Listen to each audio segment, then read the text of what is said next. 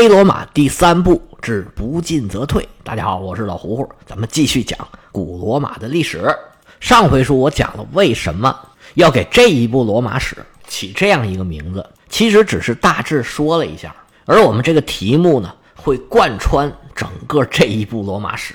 在解释这个事儿的过程之中呢，我们也简单的回顾了一下前面我讲过的内容，也就是罗马称霸意大利的过程。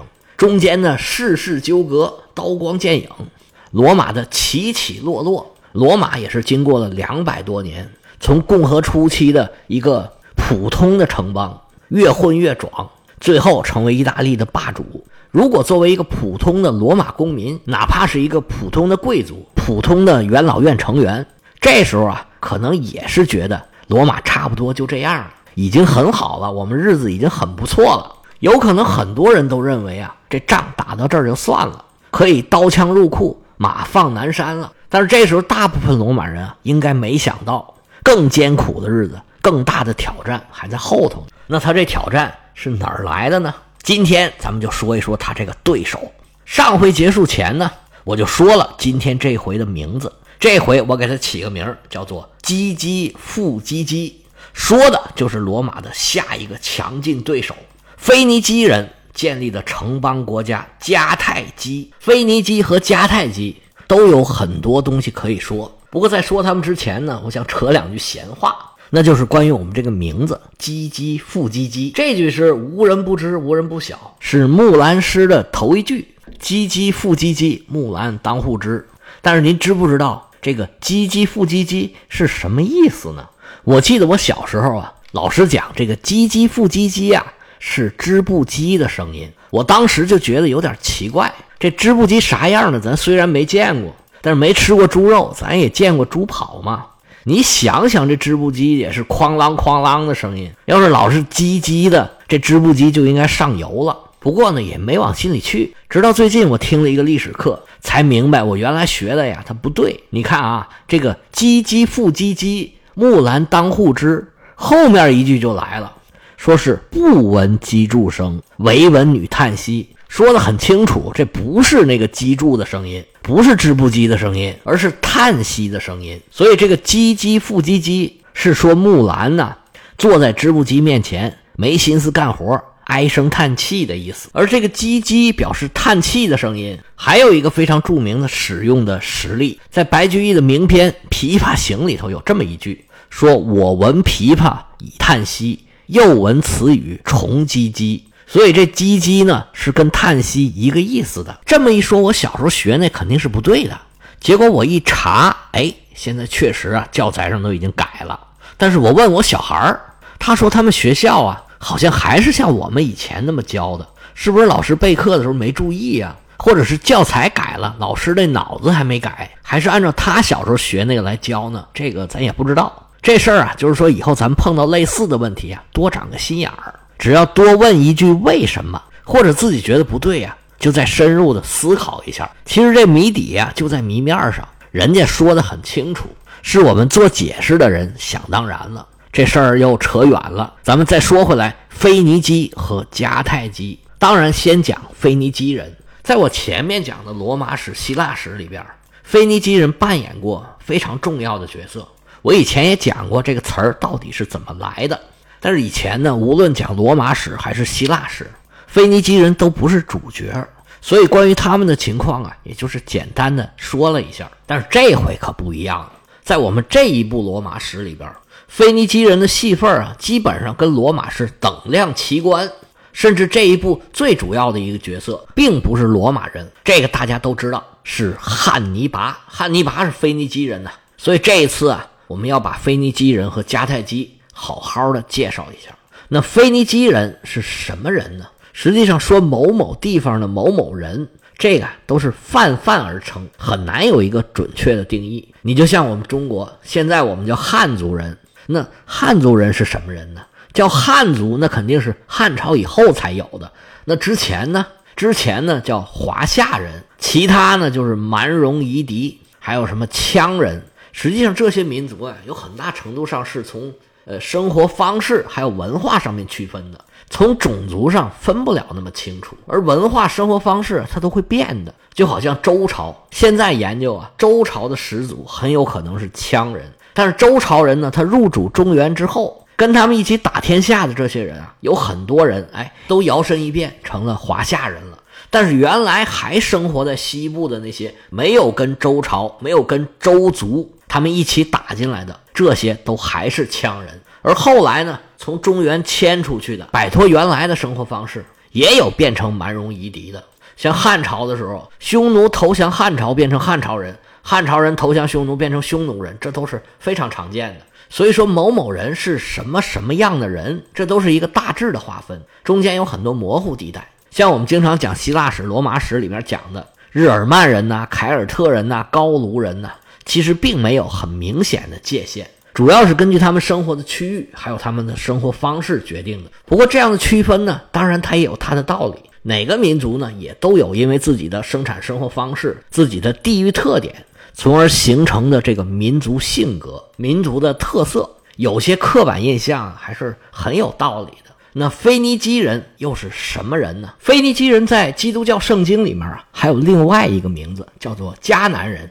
迦南人和叙利亚人、以色列人和阿拉伯人，还有一些生活在所谓的中东这块的一些民族，被欧洲人送给他们一个通称，叫闪米特人。这个名字呢，由来已久，这也是在基督教圣经里面记载的，说挪亚有三个儿子，这挪亚就是挪亚方舟的那个挪亚。这三个儿子呢，分别叫闪、韩和雅弗。闪的后代就是闪米特人，韩的后代呢叫韩米特人，雅弗的后代呢就是所谓的印度日耳曼人。闪米特人呢就生活在小亚细亚南部，一直到埃及以北这一块区域。而韩米特人呢是指生活在北非的人，而整个欧洲都是雅弗的后代，也就是所谓的印度日耳曼人。像希腊人、罗马人、凯尔特人，这都是雅弗这一支的后代。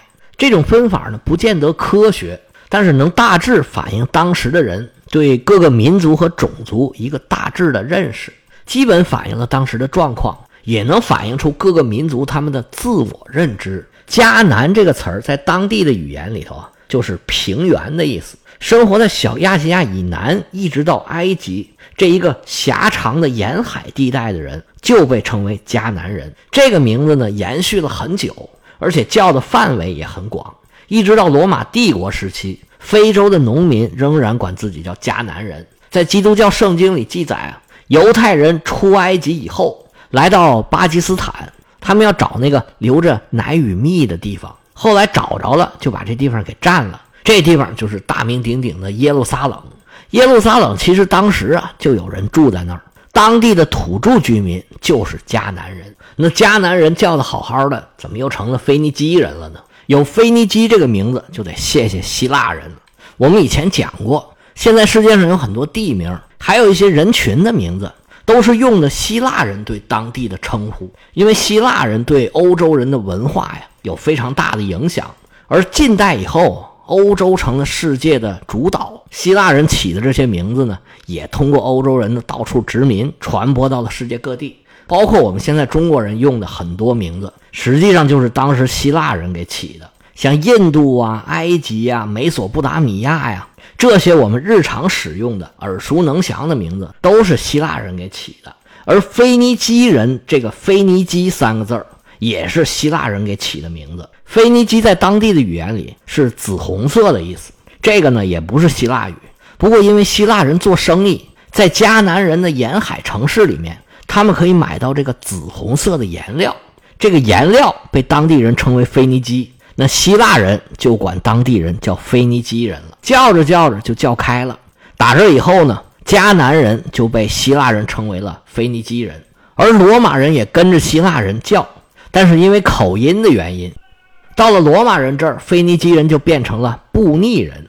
我们后面要讲的布匿战争，意思就是罗马人和布匿人打的这个战争，也就是跟腓尼基人的战争。那那位又说了一个紫色的颜料有什么了不起呢？值得拿它来命名啊？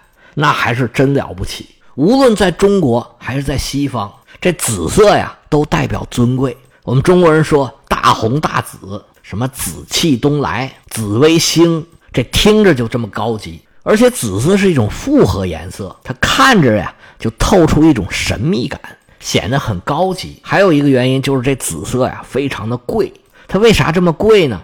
有一个方面是因为紫色是可见光里面波长最短的颜色。我们讲赤橙黄绿青蓝紫，这紫是排在最后头的，它在自然界里边非常的稀缺，所以得到紫色啊，它很不容易。我们中国古代呢，是从一种植物的根儿里面提取这种紫色颜料，工艺非常的复杂，对手艺要求的很高，你稍稍加工流程出现一点问题。出这紫色呀，它颜色就不正了。而中国的兵马俑用的是另外一种东西，叫硅酸铜钡。据说自然界里边啊是没有这个硅酸铜钡的。那当时的人是怎么制取的？现在人还不是很清楚。不过在当时来说，用一个矿物来提取化合物，这本身就是听着就很贵。所以不管怎么说，在我们中国这紫色啊，就是一个很贵的颜色。这个史记上就曾经记载过这么一个事儿。说其子败粟也，而古十倍。其子是指齐国的紫绢，败粟呢是质量差的白绢。说齐国的紫绢是用质量很差的白绢做的，但是价钱却涨了十倍。而当时齐桓公呢就很喜欢穿这个紫衣服，还带动了齐国的流行时尚。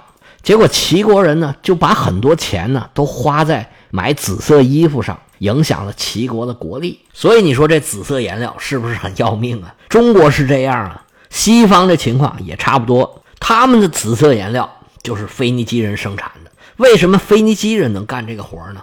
因为腓尼基人沿海的地方啊，有一种骨螺，骨头的骨，海螺的这个螺。这个骨螺呢，能分泌出一种黄褐色的液体，所以这紫色颜料最开始呢，还不是紫色的。它还得用这海螺分泌出的液体啊来晒，有阳光和氧气的作用。这黄褐色呢，慢慢就变成了非常亮的紫颜色。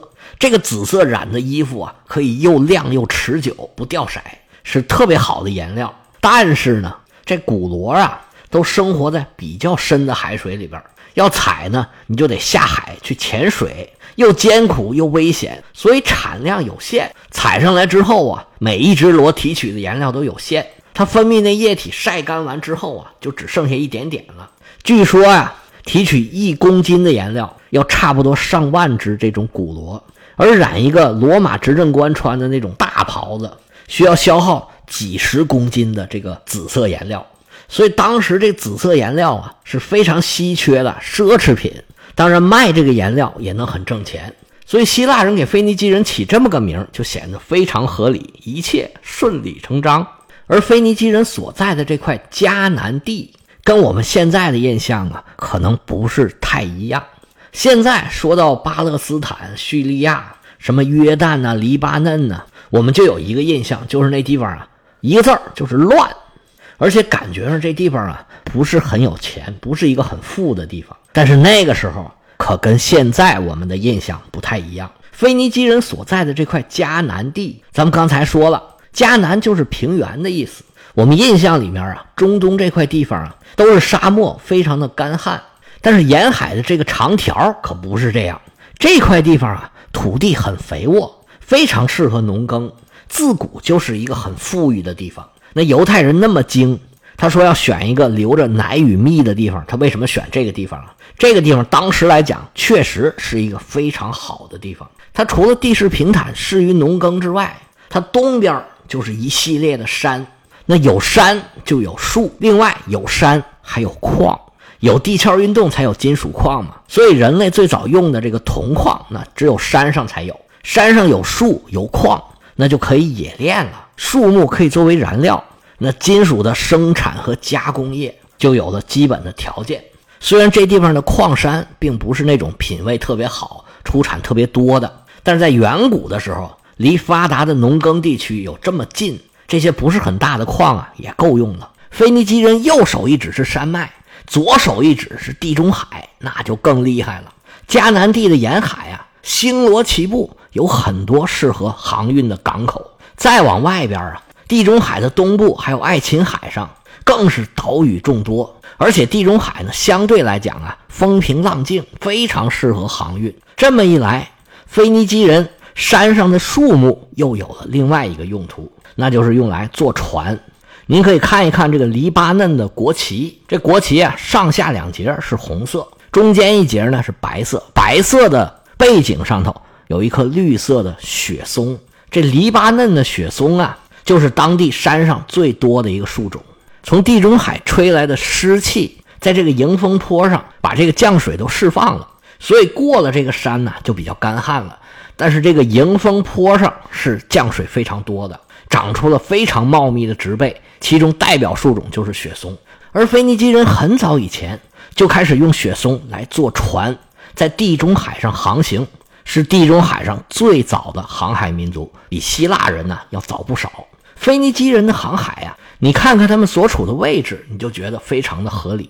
从欧洲坐船过来，到埃及和到两河流域，这里是最近的，这里是名副其实的欧亚要冲。其实现在那地方那么乱呢，也是这个原因。所有的强权都要先控制这个地方，而当时东西方的物资都可以在这进行贸易。那腓尼基人为了图利，开着船到处做买卖，当地又有农业又有树可以用来造船，所以腓尼基人的航海意愿就非常好理解了。但是除了意愿之外，你还得有能力呀。那没关系，腓尼基人背靠两大文明。当时两河流域和古代埃及的文明是发展水平最高的。航海中出现的什么问题，这两大文明可以给他们提供知识的基础，拿来就用。在公元前三千年左右，腓尼基人就已经开始下海了。但是当时呢，那水平也不高，用的东西也非常的简陋。但是整个地中海这个航海就是腓尼基人开的风气之先。等到公元前一千一百年左右，也就大致是荷马史诗所描述的那个时代，腓尼基人航海啊就已经玩得很溜了。当时呢，希腊人也是有样学样，紧跟着腓尼基人开始了航海的旅程。但是很明显，开始啊，在航海这方面，腓尼基人是占有明显优势的。在荷马史诗里边啊，多次提到了腓尼基人。当然了，在荷马史诗里面呢，这希腊人嘴里嘛。这腓尼基人很多时候都是坏人，又是说话不算数啊，又是贩卖奴隶啊，等等等等吧。其实啊，这叫乌鸦落在猪身上，看见人家黑，看不见自己黑。希腊人干的那些坏事也跟腓尼基人差不多。其实，甚至一直到近代，这个海商、海盗和海军都分得不是很清楚。不管是希腊人还是腓尼基人，这个船上啊，多少都得有些武装力量。这船一开到海上，就没人给你做主了。你自己不保护自己，谁也帮不了。所以那个时候呢，只要把船开出去，那就是有的抢就抢，抢不了呢就做贸易。那个时候呢，因为贸易风险很大，所以利润呢也特别的大。有的时候就卖一船货，这人就发达了。而且他们不但卖货，还卖人。他们如果绑架了贵族的小孩，就可以找这些贵族啊索要赎金，也可以把自己抢到的人。漂洋过海卖到别处去当奴隶。总之吧，那个时候那航海可没有现在这么正规。地中海呀，那时候就是冒险家的乐园。如果干好了，就能很快的发家致富；要是玩不好啊，没准把自己给玩死了。不过在相当长的时段里头，腓尼基人一直是引领着地中海的海上贸易。他们在公元前七世纪，也就是在波斯王国兴起之前。那时候啊，还是埃及统治的腓尼基呢，腓尼基人就已经完成了绕非洲的航行。但是那个时候啊，走一步看一步的航海啊，风险很大。腓尼基人一个三条船的船队，用了三年时间，从红海出发，绕了非洲整整一圈最后才回到埃及。当然了，有人质疑这种航行，不过不管这事儿是真是假，腓尼基人海上霸主这个形象那是没跑了。但是其实腓尼基人的航海呀，除了主动的之外，多少啊也有点逼不得已。那是为什么呢？是谁逼着他们出海呢？咱们下回啊接着说。